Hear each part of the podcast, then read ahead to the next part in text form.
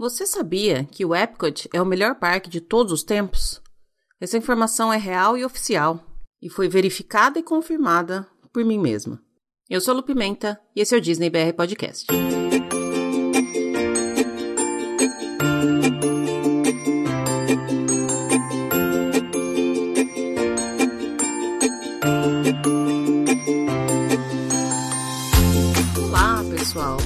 Dia, boa tarde, boa noite, boa madrugada. Sejam todos muito bem-vindos ao episódio número 76 do Disney BR Podcast.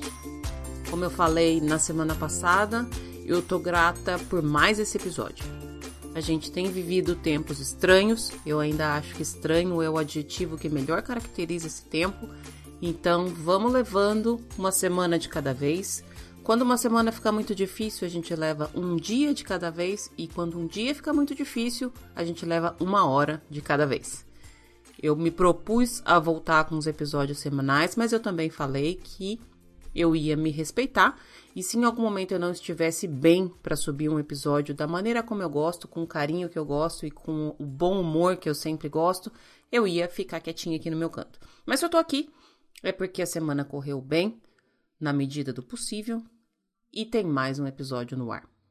Então eu sou grata. Deixo aqui meu agradecimento ao universo por esse episódio e por todos vocês que estão aí do outro lado me acompanhando, me mandando mensagem, me agradecendo por estar aqui disponibilizando um pouquinho de conteúdo, um pouquinho de notícia que não tem nada a ver com gente doente, com sistema de saúde, com nada disso, que é o que a gente tem visto na maioria das mídias.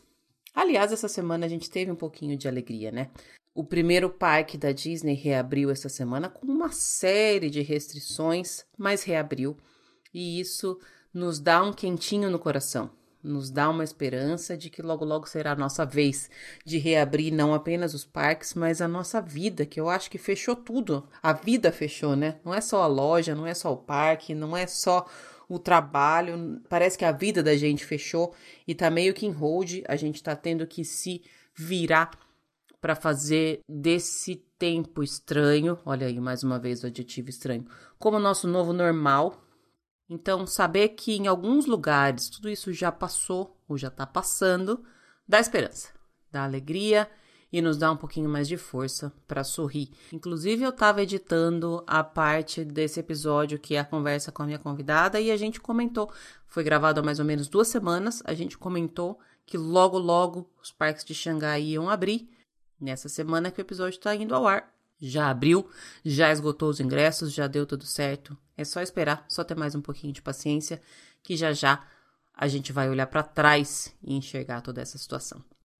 E seguimos. A conversa que eu tive com a convidada dessa semana é de um tema que eu amo, que eu já falei lá no comecinho, na parte inicial desse episódio, que é justamente do melhor parque do mundo de todos os tempos e para sempre será.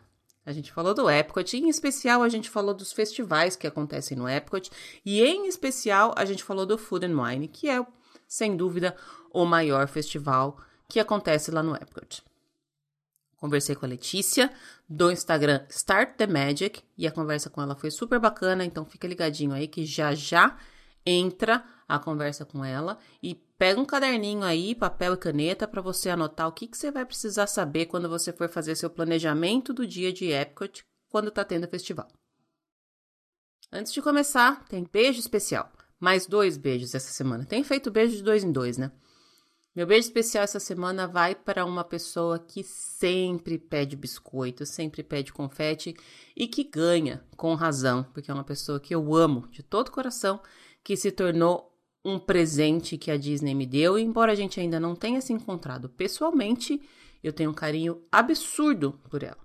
Meu beijo vai para Jaque e o beijo para ela vai justamente porque ela tá me ajudando sem saber na tarefa que é não pintar mais o cabelo. Quem me acompanha lá no Instagram sabe que eu tô tentando me libertar das tintas de cabelo, tô deixando meu cabelo crescer. Meu cabelo, se eu for dizer, eu acho que ele é uns 70, 80% branco. Então, eu tô com uma raiz branca do tamanho do mundo, que eu pretendo que ela fique realmente do tamanho do mundo, que cresça, eu não pretendo mais pintar.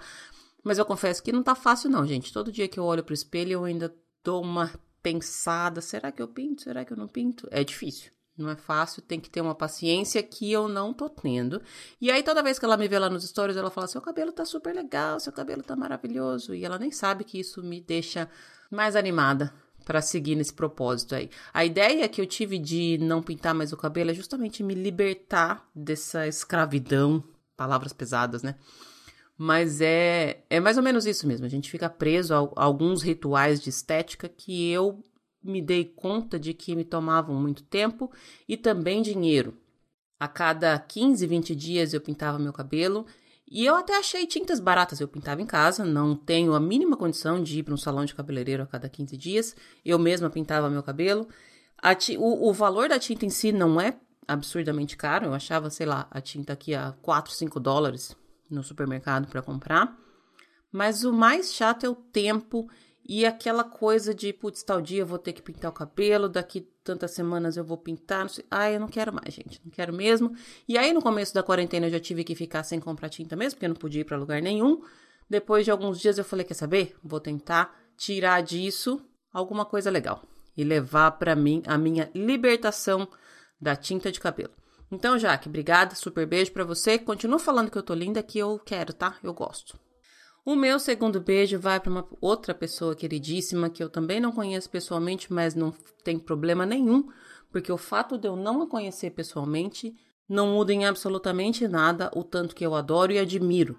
Meu beijo vai para Tiana, que é a representante brasileira do Disney Moms Panel. Eu sou super advogada do Disney Moms Panel, vocês sabem disso, já falei aqui diversas vezes, mas que além de ter um conhecimento absurdo de Disney, é uma pessoa absurdamente doce. E toda vez que eu falo com ela, meu coração se acalma, porque ela me traz essa calma, me traz esse sentimento de que tá tudo bem, de que aqui tem carinho, de que aqui tem compreensão. Mais uma amizade que a Disney me deu que eu vou levar para sempre. A gente estava conversando essa semana sobre as corridas da Disney. Eu fiz um post no Instagram perguntando quem ia correr na próxima corrida de janeiro. E aí ela comentou que por conta da Baby, ela tem uma bebê recém-nascida, ela não vai agora em 2021, mas que pretende ir em 2022, que por coincidência é quando eu pretendo ir também para a corrida de janeiro. E aí ela falou que é, aconteceu tudo isso porque era para ser mesmo, porque era para a gente se encontrar, porque já demorou para a gente dar esse abraço real que a gente se dá virtual quase todo dia. Então, beijo para você, Ti. Antes de começar, só queria falar um pouquinho aqui sobre as corridas da Disney. Ontem, terça-feira, foi dia de inscrição para Marathon Weekend, que é o evento de corridas da Run Disney que acontece em janeiro. Se não me engano, é dia 7 de janeiro que começa as provas de 2021. Eu tenho ficado, gente, cada vez mais abismada com a rapidez com que esgotam as inscrições da Run Disney. Se você já me ouve há algum tempo, você sabe que eu sou completamente alucinada por provas de corrida da Disney e eu nem sou corredora, nossa, top, não, corro devagarzinho no meu tempo, mas a corrida da Disney ela é uma coisa à parte. Considere em algum momento da sua vida fazer uma corrida porque a energia que se sente nesses eventos não tem tamanho. É diferente da energia maravilhosa que é estar nos parques, é diferente da energia que é encontrar seu personagem ou sua princesa preferida, é diferente de tudo que você já viveu em termos de Disney. Mas é complicado e tá cada vez mais complicado conseguir se inscrever para essas provas. As corridas todas esgotaram em aproximadamente 40, 50 minutos, todas as inscrições. Por isso que eu falei que eu tô abismada. Não sei dizer se dessa vez disponibilizaram menos inscrições por conta de todo essa, esse mundo novo que a gente está vivendo e vai viver ainda por um bom tempo. Mas em março eu fui fazer as inscrições para a corrida de novembro, não tinha nada de pandemia ainda e também esgotou em 40 minutos. Enfim, só queria falar aqui que para quem vai correr as corridas de janeiro, eu já tô aqui desejando boa sorte. Para quem pretende correr as próximas corridas, já começa a se organizar desde já para conseguir inscrição e não ficar sem, porque é um risco que se corre. E para quem não conhece, considere, porque é super legal. Era isso que eu tinha para falar nesse começo, já falei demais. Vamos entrar então com a nossa conversa com a Letícia e se der, lá no final eu volto. Se não, já deixo aqui meu beijo e até semana que vem.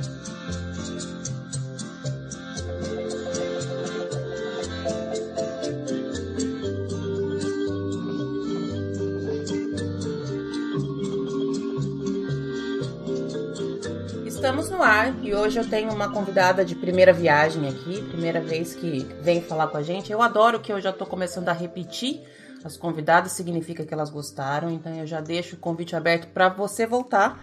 Tô falando com a Letícia do Instagram Start the Magic. Lê, muito obrigada pelo seu tempo, pela sua disponibilidade, seja muito bem-vinda. Obrigada, Lu. Obrigada aí pelo convite e tô bem feliz de estar participando aqui hoje, né, pra gente falar do que a gente vai falar, que é o Parque do Coração. É o melhor parque do mundo, é o melhor assunto do mundo. Eu acho que a gente podia fazer um podcast só de Epcot, para sempre. Assim, só episódios de Epcot nunca ia acabar. E as pessoas, eu, eu deixo as pessoas não concordarem que o, que o Epcot é a melhor parte, mas eu sempre aviso que elas estão erradas. Elas podem não concordar, mas elas estão erradas. E eu adorei que quando eu falei que eu queria fazer esse tema, você já se prontificou, falou, eu quero esse, esse é meu, vamos lá. É assim mesmo que tem que ser, Lê.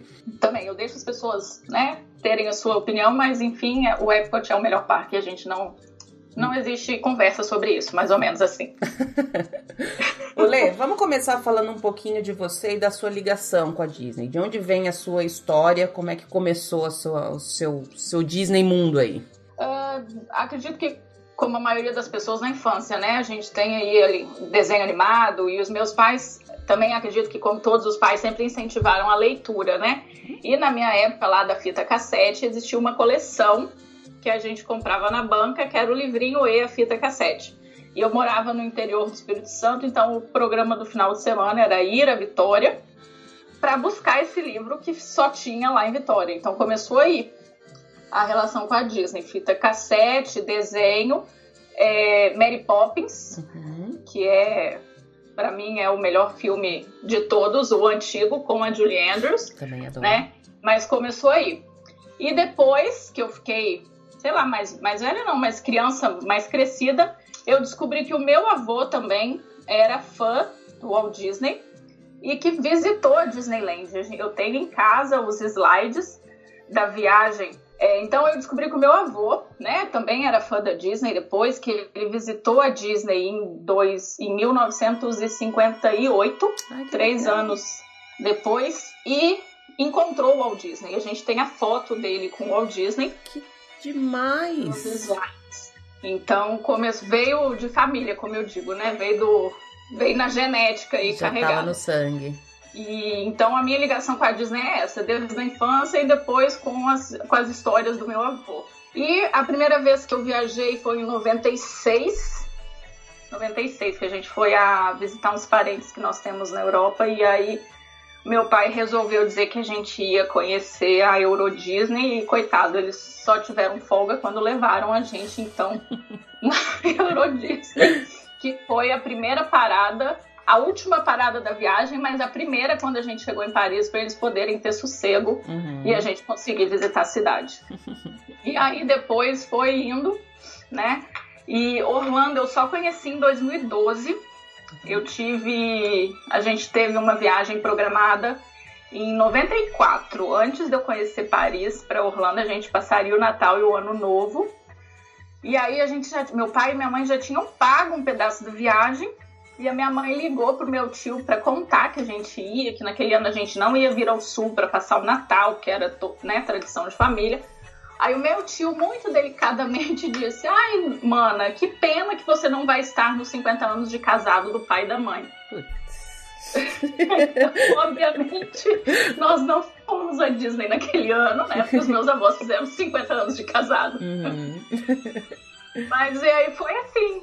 A Disney entrou aí já desde pequena e veio vindo até que chegou uma hora que eu resolvi parar de lutar contra o que o universo estava me avisando, uhum. né? E aí montei a Disney na caixa oficialmente e agora em janeiro virou Star the Magic eu acho que você é a primeira pessoa que tem uma ligação direta com o Walt Disney. Então, da próxima vez que eu for ao Brasil ou quando você vier para cá, eu quero encostar em você, porque daí eu posso falar assim, ó, eu encostei em uma pessoa que encostou em uma pessoa que encostou no Walt Disney. Olha que legal.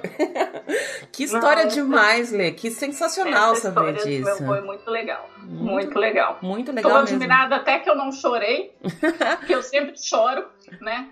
Mas com é. essa história dele. É demais mesmo. Sim. Depois eu quero ver a, a, o slide que você falou que tem aí. Mostra pra gente depois, que eu acho super uhum. legal. Essa aqui é a caixinha, você vai conseguir ver aí, ó. Aham. Uhum. mas depois eu te mostro. Legal, super legal. E aí você falou que a princípio você tinha, você tinha um projeto diferente do que é o seu projeto hoje no Instagram, né? Na verdade é uma continuação. Eu tinha a Disney na caixa, uhum. né? Mas que aí é, come... eu comecei efetivamente, assim, informalmente, lá em 2012. Depois que eu fui a Orlando, que as... os meus amigos começaram a viajar, né? Tipo, ah, me dá uma dica, me ajuda, monta uhum. viagem e tal. E aí, aqui, quando eu me mudei para Porto Alegre, é, eu fiquei naquele limbo, assim, sem trabalho, né? Tipo, fazendo roteiros ainda. E aí eu fiz um roteiro enorme para uma amiga e o meu marido disse, Letícia, você tá, né, comendo bola. Uhum. Trabalhando horas a fio e, né, você pode fazer isso e ajudar outras pessoas. Mas eu me dei conta nesses dois anos de Disney na Caixa oficiais que 90% das pessoas que eu atendi foram famílias que nunca tinham ido uhum. para Disney e que precisavam de um apoio total, assim, né? Que queriam aproveitar, estavam gastando uma grana bem alta. Uhum. E aí eu meio que fui moldando a Disney na caixa, então, para surgir a Star the Magic, né? Que aí é o foco, digamos assim, principal da, da agência hoje é atender essas famílias que estão indo pela primeira vez e que querem uma viagem bem organizada, né? Tudo direitinho para não passar trabalho é, fora do normal, digamos assim. Uhum. É, trabalho sempre tem, né? Qualquer, qualquer viagem pra gente, eu falo que sempre tem. Mas é muito legal essa, essa visão de ajudar quem tá indo a primeira vez, porque quando você começa realmente, quem nunca foi, tá começando a, a pesquisar e a estudar o, o destino, é um sem fim, né? Dá a impressão que você nunca vai conseguir saber tudo para organizar a sua viagem, porque cada canto que você olha tem uma informação diferente, né? Sim, é, e é muito legal quando essas famílias voltam, esse é o retorno. Nossa, Letícia, se a gente não tivesse achado você ou que fosse outra pessoa para organizar, a gente não teria conseguido aproveitar, uhum. não teria conseguido fazer as coisas, sabe? Então é muito. A gente que está acostumado a viajar, é. uhum. quando vai, precisa de uma organização. É. Imagina, né, quem nunca foi. Então é um, é um trabalho muito bom e divertido é. ao mesmo tempo. Eu, eu concordo com essa mesma gente que já foi várias vezes, que tá sempre estudando, tá sempre lendo coisas a respeito. Não, não foi uma vez que eu cheguei lá e falei, putz, isso aqui eu não tenho ideia do que é, não sabia que horas que era, e aí você fala, ixi, tá faltando mais estudo ainda. E aí quando você pensa que você sabe já as coisas, muda tudo. Você tem que procurar voltar lá do começo e aprender tudo de novo, né? Exatamente. Agora, a última vez que eu tive lá agora foi em março, né? Antes dessa confusão começar. Uhum. E aí eu não, eu já tinha estado, a última vez tinha sido novembro, e depois voltei em março, só que não tinha a atração Star Wars, Rise of the Resistance. Uhum. E aí eu tava com um grupo de 13 e eu falei, meu Deus, como é que eu vou marcar isso, né? Tipo, se der erro, se atrapalhar, se uhum. não sei o quê. Eu, o negócio foi tão tenso que depois que eu consegui marcar, eu até chorei, gente. A mão tremia, a lágrima corria, eu dizia, meu é. Deus do céu, sabe? É, e mas... aí o pessoal do grupo falou, nossa, Letícia, a gente nunca ia montar, né? Nunca uhum. ia conseguir Não, é fazer isso. É engraçado porque a gente, a gente tem essa sensação quando é pra gente, por exemplo. Eu tenho a impressão que na hora que eu conseguir fazer. Eu fico emocionada quando eu consigo, por exemplo, um, um Fast Pass pro Flight of Passage. E eu acho que fazer isso para outras pessoas tem meio que um sentimento de eu preciso fazer porque eles me contrataram para isso, mesmo sabendo que existe um risco de não conseguir. E as pessoas claro. sabem disso também, ou pelo menos deveriam saber que existe uma possibilidade de não dar certo, mas deve dar uma coisa, assim, não, esse aqui eu preciso fazer pelo amor de Deus, nem que eu não consiga para mim, mas para eles eu preciso conseguir, né? Aham. não, foi bem isso mesmo. E, com, e aí, claro, o grupo que eu estava era um grupo, era uma família, faziam parte da minha família, né? Mas, né, eu fui trabalhando, eu não fui de, de passeio. Uhum. E aí eu falei, meu Deus, eu, era, eu queria muito conseguir esse. O Flyer of Passage eu expliquei para todo mundo. Eu falei, ó, a gente vai agendar o Fast Pass, não vai ter Fast Pass, entendeu? E eu não vou quebrar o grupo para fazer várias idas, né? Porque tem que ir todo mundo junto. Sim. A minha tia, que era a, a, cabeça da viagem, falou, a gente só vai fazer as coisas que todo mundo fizer uhum. junto. Então, aí eu consegui, graças a Deus, né? Pra todo mundo. Para os 13. Que marcar todo, né? Agendar o grupo, tudo. E a uhum. gente conseguiu rápido, era o grupo 48, sei lá, Beleza. alguma coisa assim. Que eu falei, nossa, ainda tivemos muita sorte. Uhum. De, de ter a garantia de que a gente iria participar da, da atração, né? Uhum. Legal. Bom, Lê, nós vamos falar, como a gente já, já comentou no começo do episódio, a gente vai falar sobre o Epcot, mas a gente vai falar especificamente sobre os festivais que acontecem no Epcot. Eu acho que hoje em dia são pouquíssimos dias no ano que o Epcot está sem festival. Eu, sinceramente, não me lembro de quando foi a última vez que eu fui e que não tinha nenhum festival acontecendo.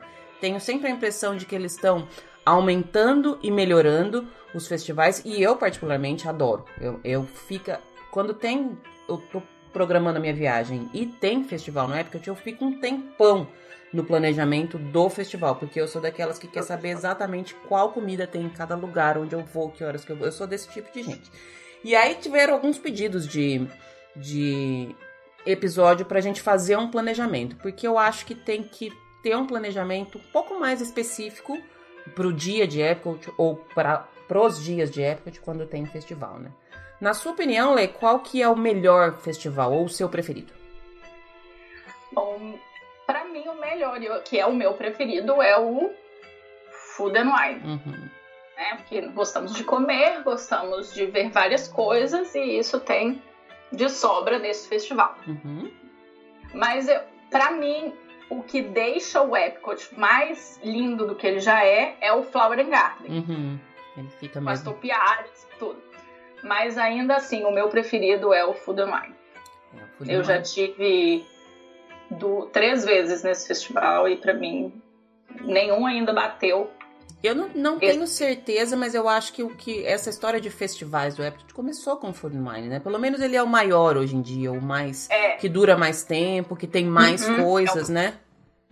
É o mais longo e é, se eu não estou enganado também começou com ele, não, não, não tenho essa informação agora corretamente, uhum. mas o que eu me lembro, ele foi o primeiro a despontar, assim, uhum. né? A realmente impulsionar que outros viessem e outros ficassem maiores. Uhum.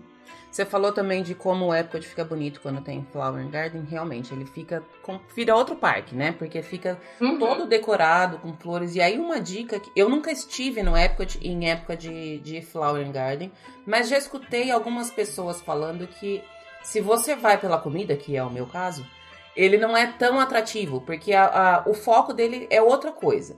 Então eu deixo a dica aí de ir bem no finalzinho do, do festival que vem antes, que é o Festival of the Holidays, se eu não me engano. Festival of the Arts. Que ele Arts, vem bem antes, aí você consegue pegar todas aquelas comidas maravilhosas e super bonitas, e no final eles já começam a montar as topiárias. Então você meio que vê as duas coisas.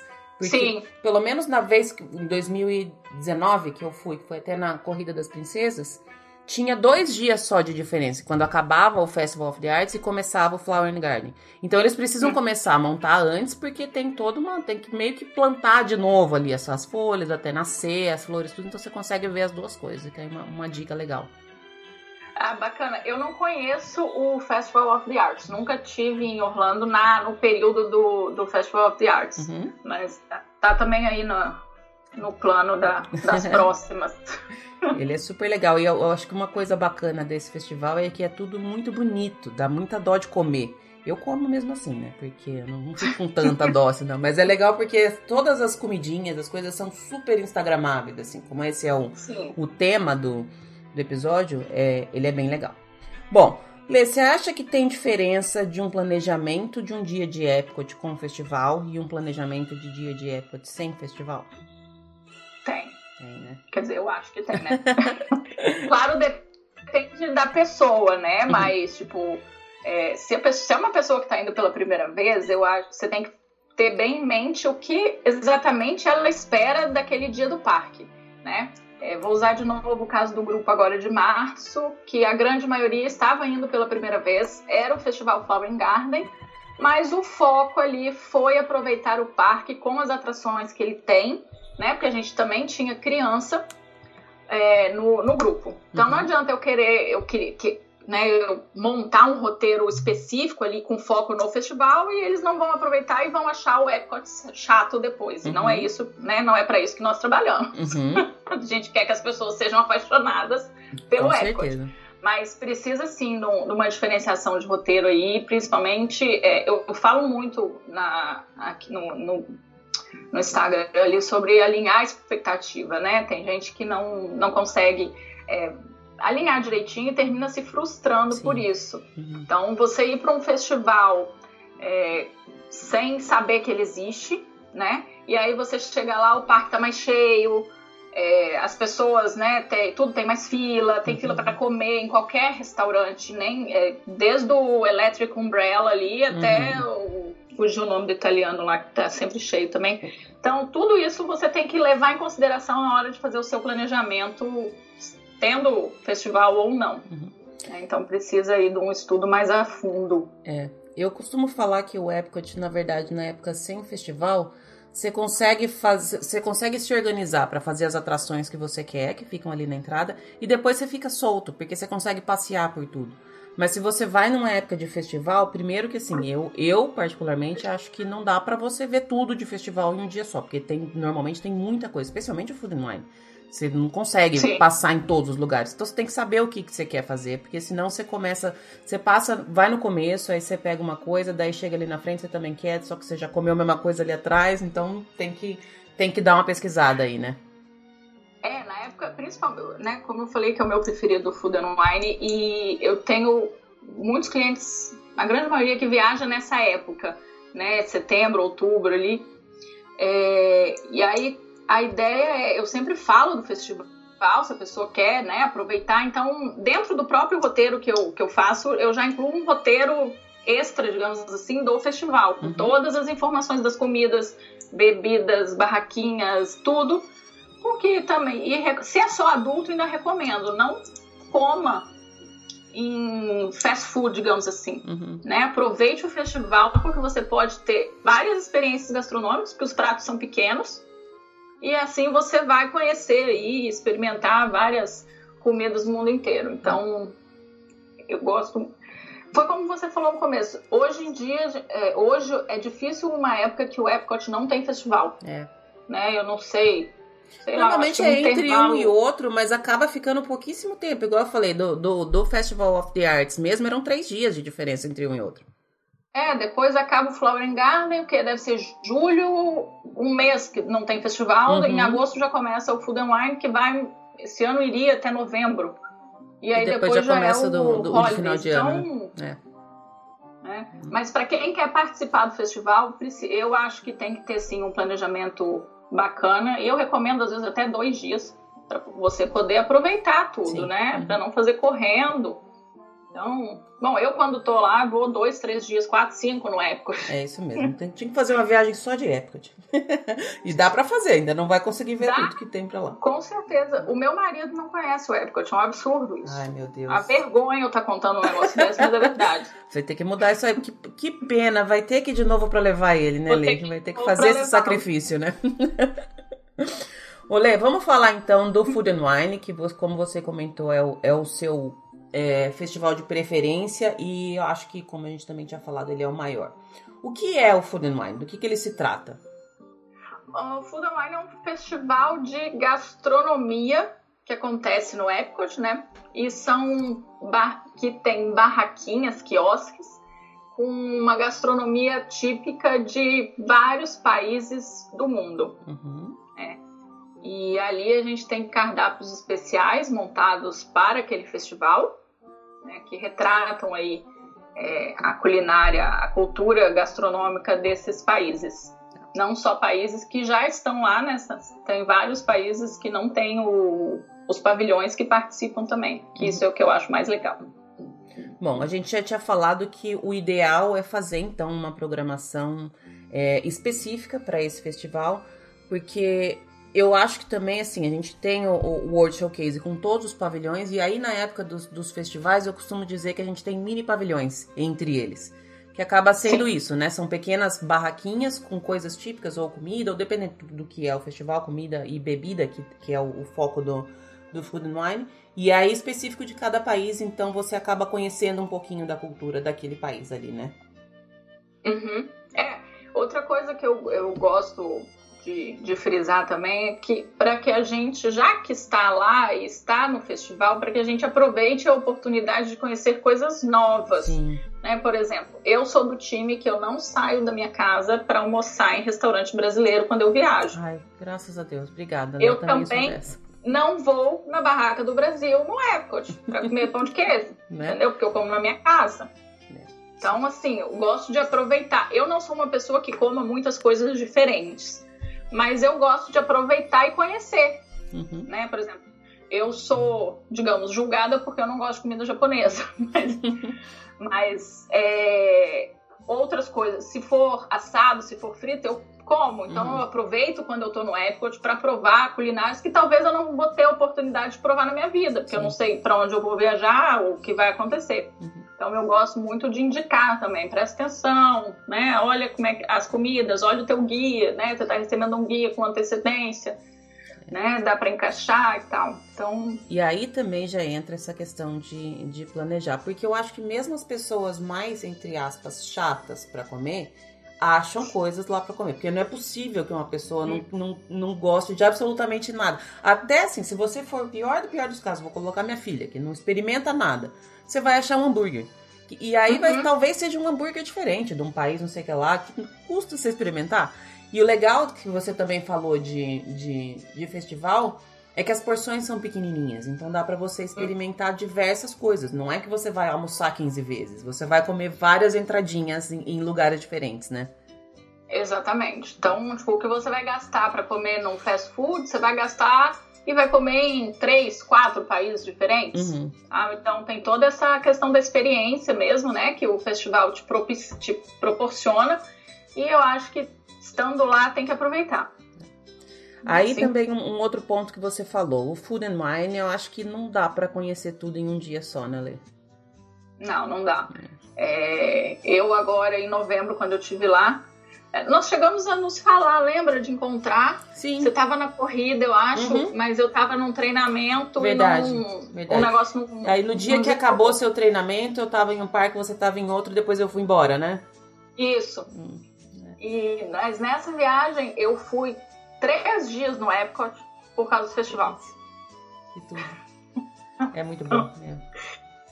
Então, tipo, eu acho que em épocas de festival, principalmente é, se você quer participar efetivamente do festival que a gente tem, né? É, experiências que você que, que são pagas, ah, né? Que você sei. participa de. Workshop é, workshops, é, tasting, uhum. né, de vinho, queijo, tudo. Então tem uma série de atividades que a grande maioria dos turistas brasileiros não sabem uhum. e que são turistas que têm por cultura, de repente, sua aqui no Brasil, de participar de, de, de confrarias de vinho, confrarias de, de comida, que não sabe que isso acontece. Sim. Né? Então, é, faz parte também do, do festival é, essas experiências que, que eu acho que são bem bacanas para adicionar né, no, no, na programação e aí realmente você vai precisar aí de dois dias, é. três dias facilmente. É, é né? muito é muito, é muito amplo o, o que tem, o que é oferecido nesses, nesses festivais, vai bem além assim, só da comida. Eu só foco na comida porque eu sou dessas, já falei diversas vezes, mas tem muita coisa mesmo, tem uma série de experiências é, diferentes. Nessa vez que, que a gente quase se encontrou, em novembro, foi a primeira vez que eu viajei para um final de semana só. Agora minhas viagens aqui estão mais rápidas, e eu não consegui fazer uma programação que eu gostaria de ter feito pro, pro Food and Wine. Eu sabia que eu só tinha um dia de Epcot uhum. e eu tava com a minha filha. Então eu dei um pouco de. Eu pisei um pouco no freio, fui mais devagar. Ela tinha feito a primeira corrida dela também, então foi bem mais leve o meu dia de Epcot. Mas no ano passado, quando eu fui, que eu tinha mais dias, eu fiz um estudo profundo de todo o cardápio, de tudo que tinha do, logo que liberaram o passaporte, que é onde sai realmente tudo que vai uhum. ter disponível. Eu fui fazendo, eu, eu, parecia uma louca aqui, porque eu pegava assim o tudo que tinha e aí eu ia colocando cada coisa em cada lugar para saber que horário eu ia passar em cada lugar, o que que eu ia aqui eu vou tomar um vinho, então mais para frente eu vou tomar uma água e vou comer alguma coisa. E eu ia fazendo desse jeito. Eu sou sou louca nesse ponto. Mas é uma delícia fazer esse tipo de, de programação, né? É, não, é muito bom. É muito bom. Eu, eu agora em novembro experimentei, foi assim também. Peguei o passaporte, olhei, tá, o que que daqui eu não como? Uhum. Cara, tinha pouquíssimas coisas que eu não comia, pouquíssima. Então, o que que eu vou comer se eu estiver em casa? Ah, essas coisas eu posso, tenho chance de comer. Ah, e se eu é mais provável que eu viaje tipo para Europa ou para China, para uhum. Europa. Então, tipo, o que eu posso comer na Europa, eu posso comer, né? Então, uhum. vou experimentar. Eu sempre penso, quando eu faço o meu planejamento, o meu pensamento é esse. É, foco na comida e o que eu posso comer e o que é mais difícil de eu comer e, e aproveitar ali agora. Muito legal. Bom, vamos tentar organizar então, ler um roteiro de Epcot para a época de, de Food and Wine. O que, que você considera primeiro? Aí você pode, da maneira que você achar melhor, ou você fazendo para você, ou quando você está fazendo para algum cliente, da maneira que você achar mais, mais é, fácil para você. Tá. Uh, vamos supor então que eu não vou falar de mim porque a gente já vai mais, né, mais mais focado. É mais, mais focado. É, e normalmente as pessoas se planejam para visitar pelo menos uma vez e sem saber se vão voltar, né? Quando uhum, vão voltar. Uhum. Então, ano passado eu tive um casal com uma filha de mais ou menos 13 anos, tinha, tem a menina, que foram na época do festival e eles queriam fazer o parque e também aproveitar algumas partes do festival. Então, uh, condição número um, condição não, né? Mas sugestão número um é que você chegue cedo no parque apesar de ser um parque enorme, que tem um, um horário de funcionamento muito grande, é, a minha indicação é que, né, por só ter um dia e para você fazer as duas coisas, você precisa chegar cedo. Uhum. Então, chegou na hora, chegou na abertura do parque, né? E aí a gente priorizou pela manhã as atrações. Tá. A gente agendou os fast pass é, que eles queriam, né? Para as atrações ali, é, Soaring, é, e outras duas menos concorridas, mas eles quiseram agendar e aí eles logo fizeram as atrações, é, bateram as fotos com os personagens, que cá entre nós, para mim, também é o melhor parque Sim. para bater fotos né, com Mickey, Pateta, Minnie e companhia. Uhum. E, de, e aí concordamos que lá pelas 11h30 da manhã seria a hora então de partir para o uh, festival efetivamente, porque uhum. aí, além de tudo, ainda tem os pavilhões ali para a gente visitar. Uhum. Né? Eles selecionaram, é, como eu fiz a consultoria com eles, quando eu tive nas mãos a, o passaporte, as informações das comidas, né, eu mandei para eles, né, dizendo, olha, deem uma olhada, acessem o site, esse aqui é um, né, um, é um rascunho do guia de, da, do Food and Wine, mas para vocês já terem uma ideia e vocês também me, de, me darem um norte do que vocês comem, comeriam ou não comem, ou que vocês querem comer e não tem conversa. Uhum. Então fizemos esse planejamento, né? Aí com o mapa também eu comecei a marcar em qual lugar, aonde, por onde começa, onde é que vai, o que que bebe, o que que não bebe, aquela coisa toda. E aí para fazer o planejamento, né?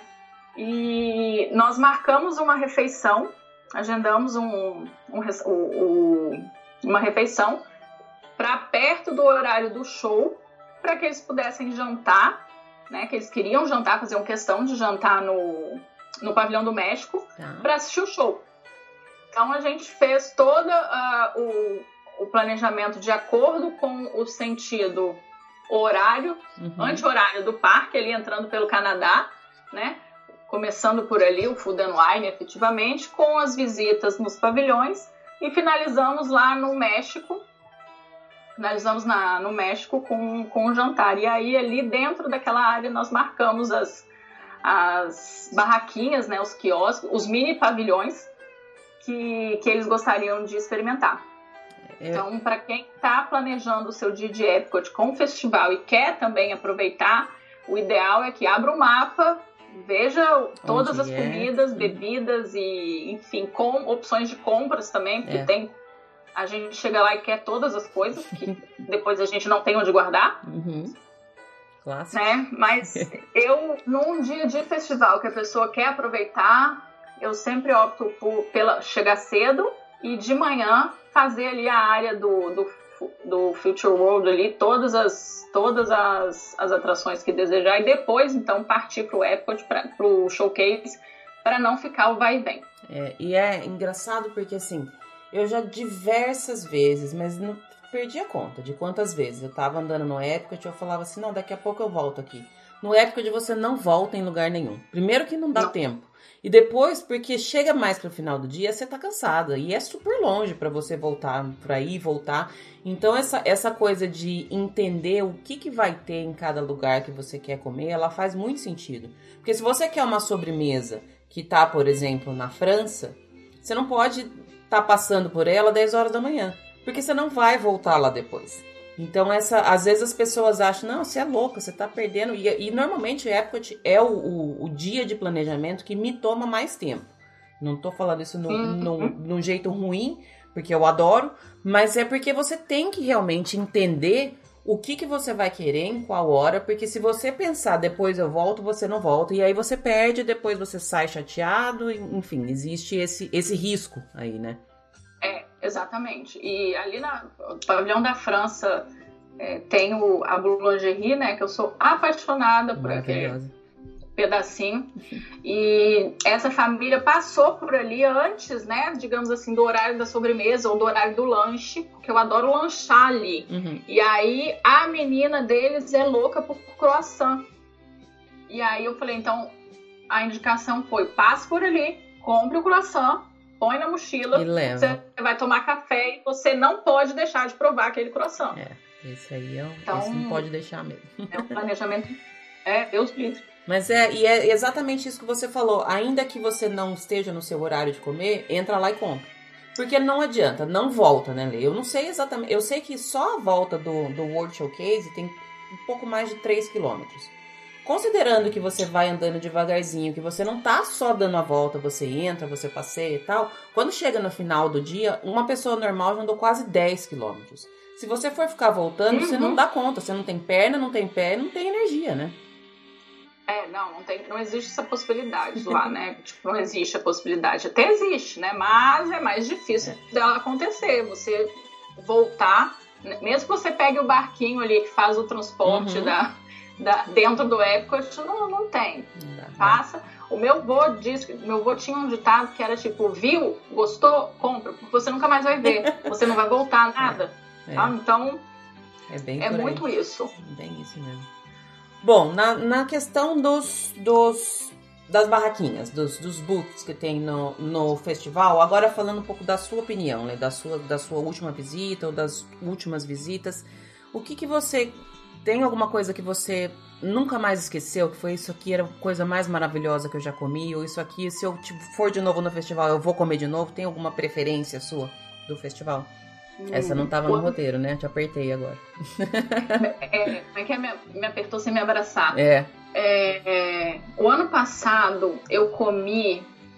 Essa do ano passado estava muito boa. Eu comi inclusive duas vezes. Hum era um, era um stand, eu não vou me lembrar o nome agora, eu nem tenho aqui o nome, de churrasco, que tinha logo na entrada, um pouco antes de entrar no showcase ali, antes da, da, da, da travessa. Sim. Lu do céu, era uma carne de churrasco desfiado, mas o negócio tava assim num tempero, hum. com uma batata por baixo, não, não era nem um purê de batata, tinha Parecia um aligô aquilo. Sim. Jesus do céu. Eu entrei, fiquei 15 minutos na fila até pedir. Depois esperei mais um tempo para comer. Terminei de comer, eu falei, não, eu vou voltar pra fila porque eu vou comer de novo. então, aquela carne ali, eu tenho, bati foto, mil fotos, não sei o que, né, tudo. Porque eu falei isso, próxima vez, se tiver um negócio desse, todo mundo vai ser obrigado a comer a mesma coisa. Eu vou colocar em todos os roteiros, vou dizer para todas as pessoas, vá lá, coma, uhum. porque você não vai se arrepender tem umas coisas que dá vontade de perguntar se eles não vendem congelado, né? Você não quer. Pode, posso fazer uma marmitinha para eu levar para comer depois? Eu tenho uma, uma coisa que eu comi também, foi nesse mesmo lugar, na entradinha ali. Foi no, no Festival of the Arts também, que é. Não, eu acho que foi no Food and Wine também. Não me lembro agora. Mas era vieiras. Era vieiras com creme por baixo de, de camarão e, e eu não lembro se era batata, alguma coisa mais consistente assim que eu comi, eu falei assim, não é possível que esse negócio é tão gostoso. E eu nunca imaginei essa combinação de sabor, assim. Você começa a falar assim, Aí você pensa que você sabe cozinhar, você fala, nossa, eu tô muito longe de fazer qualquer coisa perto disso, né? Umas coisas sensacionais é. mesmo. Não, eles têm uma, umas combinações que a gente não... E eu, por comer simples, digamos assim, por não ser muito... Eu não sou muito fã do doce com salgado, abacaxi, aquelas misturas assim, não é mas algumas coisas que tem ali, o pavilhão da China tem muito isso, né? Uhum. E, e, é um sabor que eu nunca vou nunca imaginaria, nunca faria é. e tipo, fica uma delícia. É. Não, e é umas coisas que talvez se fosse em outro lugar, se tivesse, sei lá, na casa do seu amigo, você não ia provar, né? Provavelmente não. Muito provavelmente não. Ia virar o olho, revirar e falar, nossa, credo. Mas lá é chique, tem, tem essa questão também, né? Que lá a gente come. Lá, lá, tem, lá tem seu charme. Tem, com certeza. É, Lê, você é de, de bebida? Você bebe, toma vinho, alguma coisa? Porque também nesse festival também tem muito vinho, né? Tem. Sou, sou. Gosto de um vinho, gosto de uma cerveja. É. É, inclusive eu quero, falei com meu marido, quero levá-lo pra gente fazer o, o, o Drink Around the World. Aí sim. Né? Mas precisa de companhia, né? Não posso fazer, não vai fazer sozinha. Dá problema. Ficar sozinha ela fazer isso dá problema. Mas eu fiz em 2017 o, a combinação de vinhos. Eu tava com a minha mãe e duas tias, e elas também gostam de vinho, e aí nós fizemos um, uma experiência dos vinhos ali, daquele Flights. Não, Wine Flight. Uhum. E aí fizemos. Eu fiz na França, porque tinha espumante e elas fizeram na Itália por causa do vinho. Conta um pouquinho então, dessa experiência, ali, como foi? Como é que funciona? Conta um pouquinho. Esse da França era, é, na verdade, a gente pagava, eu paguei, eu acho que 16 dólares, acho que foi isso, 16 dólares, e aí a gente ganha, né? Compra três taças de, de, de espumante, uhum. né? Aí eles têm ali os espumantes e tudo para você é, saborear, né? Uhum. É um uhum. tasting assim, mas é muito legal. E tem, né? Cada país ali, cada pavilhão tem o seu. Ah, no Canadá, se eu não estou enganado, tinha o de cerveja. Uhum. É, a Alemanha, obviamente, tinha o de cerveja. A Itália tinha dois tipos uhum. de, de dessa dos vinhos. E o México tinha da tequila que tinha tava cheio de gente lá na tequila. Mas assim? são, são micro experiências né, que existem nos pavilhões né, durante o festival e que eu acho que é super divertido e super interessante de fazer, porque também são alguns vinhos são vinhos que você não não conhece as uvas, né? Uhum. Então, provavelmente que aqui, né, no Brasil, por exemplo, é mais difícil de se achar então, é, eu acho que sempre vale, hum, né? E, e, toda vez que eu vou pro festival, eu sempre reservo um dólar aí, uns dólares a mais para poder gastar nessa, nessa experiência. É, eu acho super bacana também. São, são coisas que é um, é um valor. Na, na, verdade, assim, eu acho que a gente precisa considerar uma viagem para Disney como um todo, porque tudo lá é caro. Então, mas eu acho que assim, você pagar 15, 16, que seja 20 dólares, vamos supor. Você tem uma experiência totalmente diferenciada, você está experimentando coisas que normalmente você não experimentaria e você está num ambiente que é propício para aquilo, né? Eu acho que precisa considerar tudo isso na hora de, de fazer. É lógico que não, essa não é uma experiência que todo mundo gosta. Mas se você é uma pessoa que curte vinhos, que tem ali um tempinho, que gosta de, de apreciar, de aprender um pouco mais, de entender coisas diferentes, isso aí super vale a pena, né? Uhum, não, super vale. Eu tive uma família também, primeira vez indo com duas crianças, duas meninas de 5 e 6 anos, 5 e 7. E aí, na definição do, da viagem, aluga carro. Ele, o, o pai foi bem enfático, ele disse: Eu não quero alugar carro. Eu gosto de tomar cerveja, eu gosto de tomar vinho, eu não quero me preocupar com o carro. Então a gente fez um transfer e o rapaz, né, o transfer ia buscá-lo.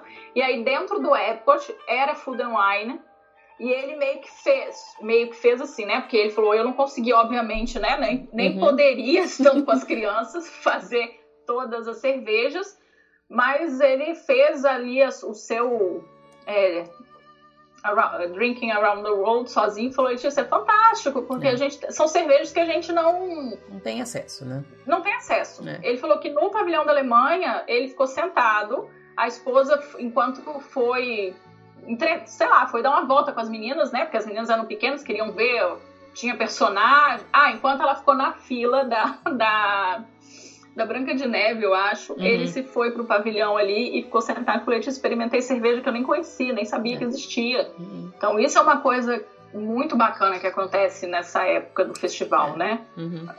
É, tira um pouco o estigma de, de viagem para criança. Tem, é é um, um, um festival que dá para você abranger todos os gostos, absolutamente todos. Quem gosta de tá. cerveja, tá. quem não gosta, quem gosta de, de, comida chique, quem gosta de comida mais simples, tudo quanto é tipo de coisa você consegue achar, né? Sim, consegue. Não, com certeza. E tem, é, a gente fala aqui, né, se é recomendado para criança. É, eu acho que é, né? Claro que você tem que ter consciência, né, do primeiro da onde você está, uhum. né? Porque você não foi para lá para ficar bêbado, então, né, ou para fazer causar algum transtorno. Uhum. Segundo, se você viaja com criança, você também tem essa né, essa consciência, já que você está indo com uma criança e que realmente você não vai poder ou conseguir fazer tudo que você talvez gostaria, uhum. né? Então eu acho que que vale a pena, igual se você tem criança, né? Se viaja com criança, visitar os festivais porque porque é muito bacana. É. E talvez para criança o Festival das Artes, né? Seja super é. É bem, seja tem... o melhor, o mais aconselhável, uhum. digamos assim, uhum. né? Pelas experiências, tudo. Mas eu acho sim que o Food and Wine, mesmo tendo aí casos, né? Que de vez em quando a gente vê alguém que se excede, aquele ano pegaram o cara lá em cima do pavilhão do México. Né? Isso a gente vê o dia, né? Toda hora as é. crianças podem ver isso também em qualquer no meio lugar. que a gente vive. Exato. Então, uma outra coisa que tem na, nessa época de, do, do Food and Wine é aqueles showzinhos de música, naquele teatro que tem ali na frente dos Estados Unidos. Eu não, quase nunca conheço nenhuma das, das, bandas que vai tocar lá, são sempre. Normalmente tem Kennedy, que eu conheço, tem mais uma ou duas, mas são bandas menores, bandas mais locais. Você já chegou a fazer alguma experiência? Já foi lá assistir algum show desses, Lê? Uh, não, não, nunca fui com a área reservada, né? Do uhum. It to the Beat, quando você faz uma refeição é, planejada de reserva que te dá acesso a essa área. Uhum. Também porque a grande nem me lembro de ter visto alguma banda Conhecido. que eu conhecesse que me fizesse é, querer participar até a, a reserva do local. Uhum. Mas o ano passado, quando eu estava lá, eu consegui sentar, consegui entrar para ver o show. Era um, uma banda meio folk assim que estava tocando ali. É, eu acho que esse tipo de do It to the Beat, é, no caso específico do Festival do Época, atende mais aos americanos, né? Que são uhum. bandas mais regionais é. daí, né? Uhum. Deles. É, diferente do, da, da, experiência lá do Fantasmic no Hollywood Studios. Uhum. Então, eu não nunca fiz para ter a área reservada. Tá. Mas caso eu acho que é, tenha alguma banda legal, se eu não estou enganada, era agora no Flower Garden que ia tocar os Hansons, uhum. né? Acho que eles sempre vão no, no Flower eles Garden. Eles sempre né? vão. Uhum. E eu tenho uma amiga de infância que ela é assim, ó, alucinada pelos Hansons desde sempre. E eles têm um fã-clube, isso eu descobri por causa dela, que se encontra uma vez por ano em algum resort, normalmente na Jamaica que isso acontece, ela sempre vai. E eles tocam lá. Então, pessoas que, quando tem alguma banda, né, que sejam muito fã, daí eu acho que vale a pena. Uhum. Eu acho até que, que justamente eles não colocam bandas muito, muito, muito famosas, porque não é o foco, né? Não é o foco Sim, do, do, festival e do dia não é a banda. Mas é interessante você estar tá passando por ali.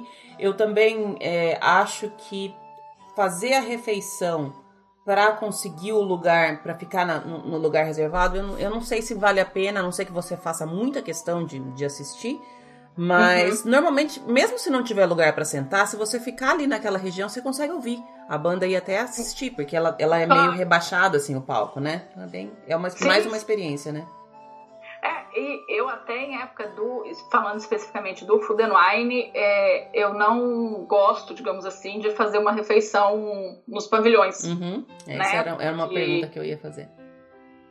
Porque talvez porque eu vá com mais frequência, daí eu tenho a possibilidade de fazer refeições nos pavilhões em outra viagem, né? Uhum. Como, como, foi o caso dessa família que fazia questão de fazer a refeição no México para assistir o show, aproveitar. Então, a gente tem que pontuar é, a experiência que você quer da sua viagem, uhum. né? Mas eu, durante o festival, não faço refeições em restaurantes, table service, porque eu quero é mesmo comer várias coisas, várias vezes por dia. É, e também uma, uma refeição table service, ela toma muito tempo de parque, né? Querendo ou não, você vai ficar pelo menos, se correr tudo bem, se você não tiver que esperar, se não tiver super lotado, você vai ficar pelo menos uma hora sentada ali, né? Com certeza. De uma, de uma duas horas ali você vai ficar sem. Não sem fazer nada, né? Você vai aproveitar, Sim. tem a experiência do restaurante, comida e tudo. Mas são duas horas a menos aí no seu planejamento do dia. Uhum. Né? Então.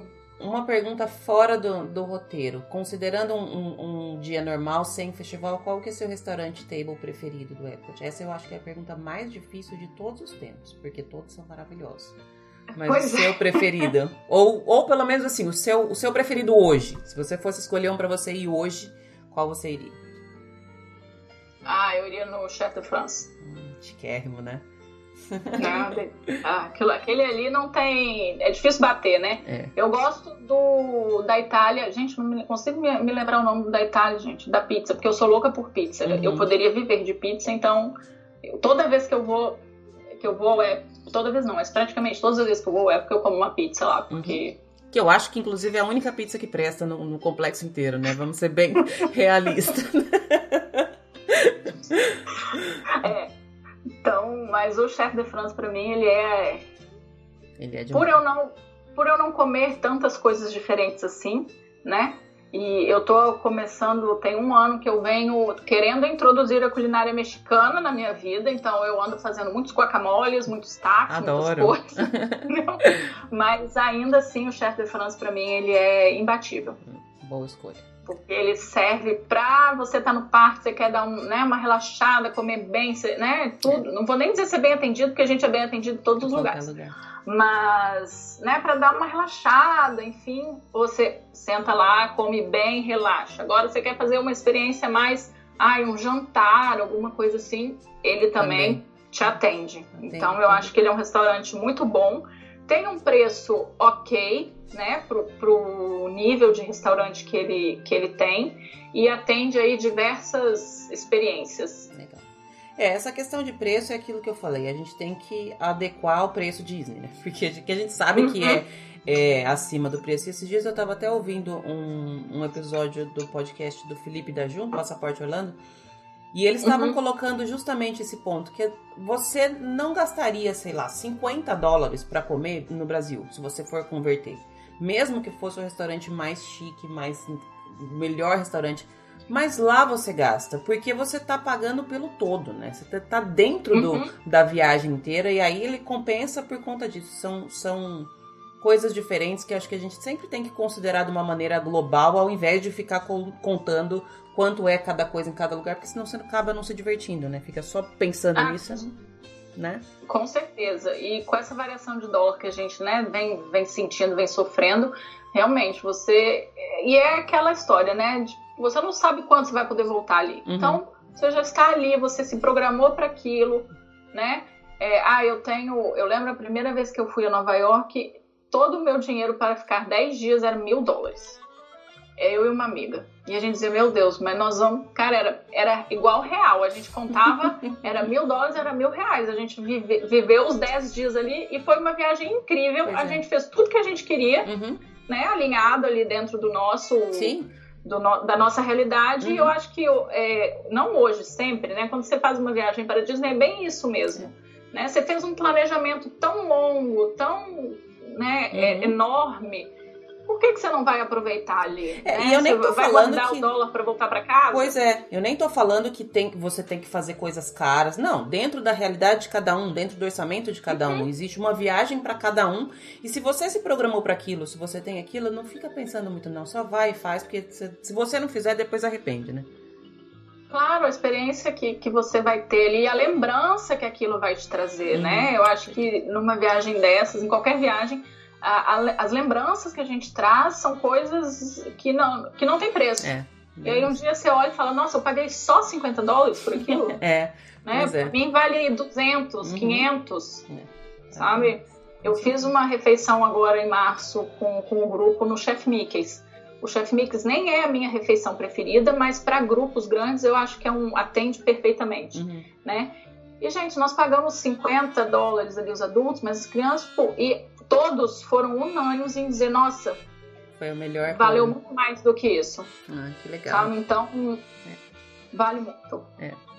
Bom, Vamos chegar na parte final do episódio, Lê, que eu vou fazer uma rapidinha. Eu vou perguntando, você responde. Eu gosto que assim, não, não pensa muito não. Só responde a primeira coisa que, que vier na cabeça, porque se ficar pensando... Eu fiz essa, esse, essa, essas perguntas pra Lu, lá da, do Orlando Profissional, e ela ficou. Ela, eu falei, parque preferido? Ela, posso ter um parque hopper? Eu falei, não é assim, é só pergunta e resposta. não é para complicar. vamos lá, vamos começar então. Você já falou com o parque preferido? Epcot. Epcot, com certeza. É, é, resposta certíssima essa. Quem responde essa de outra forma tá errado. A sua ride preferida, Lê? Uh, a Rock and Roller Coaster. Legal, boa. O seu resort preferido e não precisa ser um que você já se hospedou. Pode ser um que seja sonho seu de se hospedar. É, eu tô apaixonada pelo Riviera. Hum, todo mundo. Hoje é o meu resort preferido. Boa, boa escolha. Uma ride que você acha que precisa urgente de uma reforma? Jesus, eu não acho nem que precisa de reforma. Eu acho que ela precisa, tipo, sair dali e dar espaço para alguma outra coisa. É o Indiana Jones. Tadinho. É, ele ocupa um espação ali, isso é, isso é verdade, mas eu gosto é um dele. espaço enorme. É, bem isso. Bom, tudo bem, vou aceitar a sua resposta. Seu snack preferido, Lê? Ah, o picolé. Mickey's Bar. Uhum. Agora um que não tava aqui nas perguntinhas que eu te mandei antes. Um snack que você não come de jeito nenhum. Churros. Você não gosta? não gosto de churros. tá valendo. O seu filme Disney preferido pode ser Marvel, pode ser Pixar, pode ser Star Wars, qualquer um. Mary Poppins, ah, prime o primeiro. Delícia. Eu adoro esse filme também. Ele me, ele me leva lá quando eu tinha, sei lá, 4, 5 anos de idade, que eu que é, é, uma, é engraçado porque esse filme a gente assiste numa época que a gente é criança e que a gente tá acostumado a assistir só desenho e mesmo assim ele encanta, né? E a gente tinha uma fita cassete que a minha mãe gravou da TV. Uhum. E eu, a minha, diz a minha mãe que aquela fita furou. Porque a gente assistia, rebobinava, assistia, rebobinava, assistia, rebobinava, até cansar. Eu tinha Cinderela gravada em casa, assim, também. Aí grava com uns pedaços de comercial no meio. É bem caseiro, assim mesmo. A sua música preferida, Lê? É Circle of Life. Boa. E um desejo Disney, um bucket list, alguma coisa que você quer muito e que ainda não realizou? Os parques de Tóquio. Chiquérrimo, hein? Chiquérrimo. é, esses parques são bem sonho mesmo, né? eu acho que todo é. mundo, pelo menos com quem eu conversei que já esteve lá, fala que não tem sombra de dúvida que são os melhores parques Disney, tipo, ever. Não tem nem comparação. É. Eu tenho uma amiga que conhece e falou, não conhece Orlando, só conhece Tóquio, mas falou, Letícia, é, é mágico, até uhum. para quem não é fã de Disney, uhum. é, ela falou que é o caso dela, né? Ela falou, mas é mágico, é lindo. Ela até me deu de presente um lápis que ela trouxe de lá. Que legal.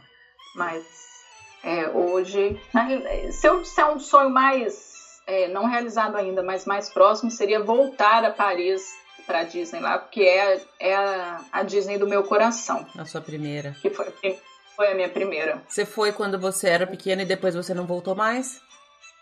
Não, eu tive em 96 a primeira vez, né? Uhum. Com meu pai e com minha mãe. Depois, em 2008, eu voltei. Também fomos visitar os parentes e voltamos lá. Mas foi o mesmo esquema. Mudou a idade, mas não mudou nada. Enquanto não chegou lá, ninguém não teve sossega. sossego. E em 2009 eu fiz um intercâmbio em Barcelona. E aí no final duas amigas e minha irmã foram me encontrar e aí a condição era ir a Paris. Ah, vamos conhecer Amsterdã. Eu falei, sim, mas se a gente for a Paris, na Disney. É. Então.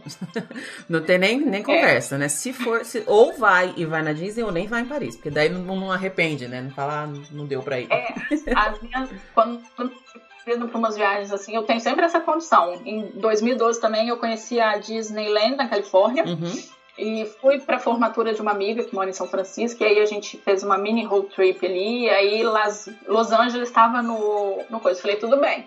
Mas? São três dias, mas um dia é na Disneyland. Então, vou pra Disneyland. Bom, eu adoro essas condições, acho super justas. Lê, adorei, adorei falar contigo. Acho que a gente conseguiu abranger bastante coisa do que a gente tinha se proposto aqui a, a falar. É, deixa seus contatos, onde as pessoas te acham, fala mais um pouquinho do seu trabalho. O microfone é seu para fazer seu jabá agora. Primeiro, obrigada né, pela, pela gravação, pelo podcast, muito legal. É, ainda mais falando sobre o o Team Ecot, Boa. que a gente participa. Uhum. É, bom, eu trabalho com roteiro personalizado, consultoria, né? As pessoas me acham no Star the Ma o Instagram, arroba Star the Magic, com um underline no final. Tá. E agora estamos aí paradinhos, né? Esperando as coisas melhorarem, mas trabalhando também para ajudar as pessoas que já estão planejando outras viagens, porque a gente não pode deixar de sonhar, né? A gente Uhum. tem aí exemplos do Walt Disney de que a gente não pode deixar a peteca cair, mesmo com as adversidades. E é isso, trabalho feliz todos os dias, levanto feliz todos os dias para fazer os roteiros e, e dar as consultorias. Legal. É, a gente tá um pouquinho parado agora, mas por isso que eu comecei a fazer essa série de planejamento. Planejar não tem época, né? A gente precisa planejar Não tem sempre. época. E eu- uma coisa eu tenho certeza, a gente não sabe quando, mas a gente sabe que a gente vai voltar pra lá, né? Com certeza. e eu acho que vai ser especial, né? Quando isso Ah, acontecer. A gente teve né, a abertura da a data de abertura de Xangai Uhum. e duvido que quem viu aquele vídeo não caiu um cisco no olho. Eu, eu segurei aqui, viu? É, mas é legal, é, é uma luzinha. Ainda que a gente não consiga saber quando vai ser o final do túnel, mas a gente sabe que tem um fim. Então já, já nos dá mais força pra continuar. Obrigadíssima mais uma vez, Lê. A gente vai se falando. Obrigadão, Lu. Beijo. Beijo.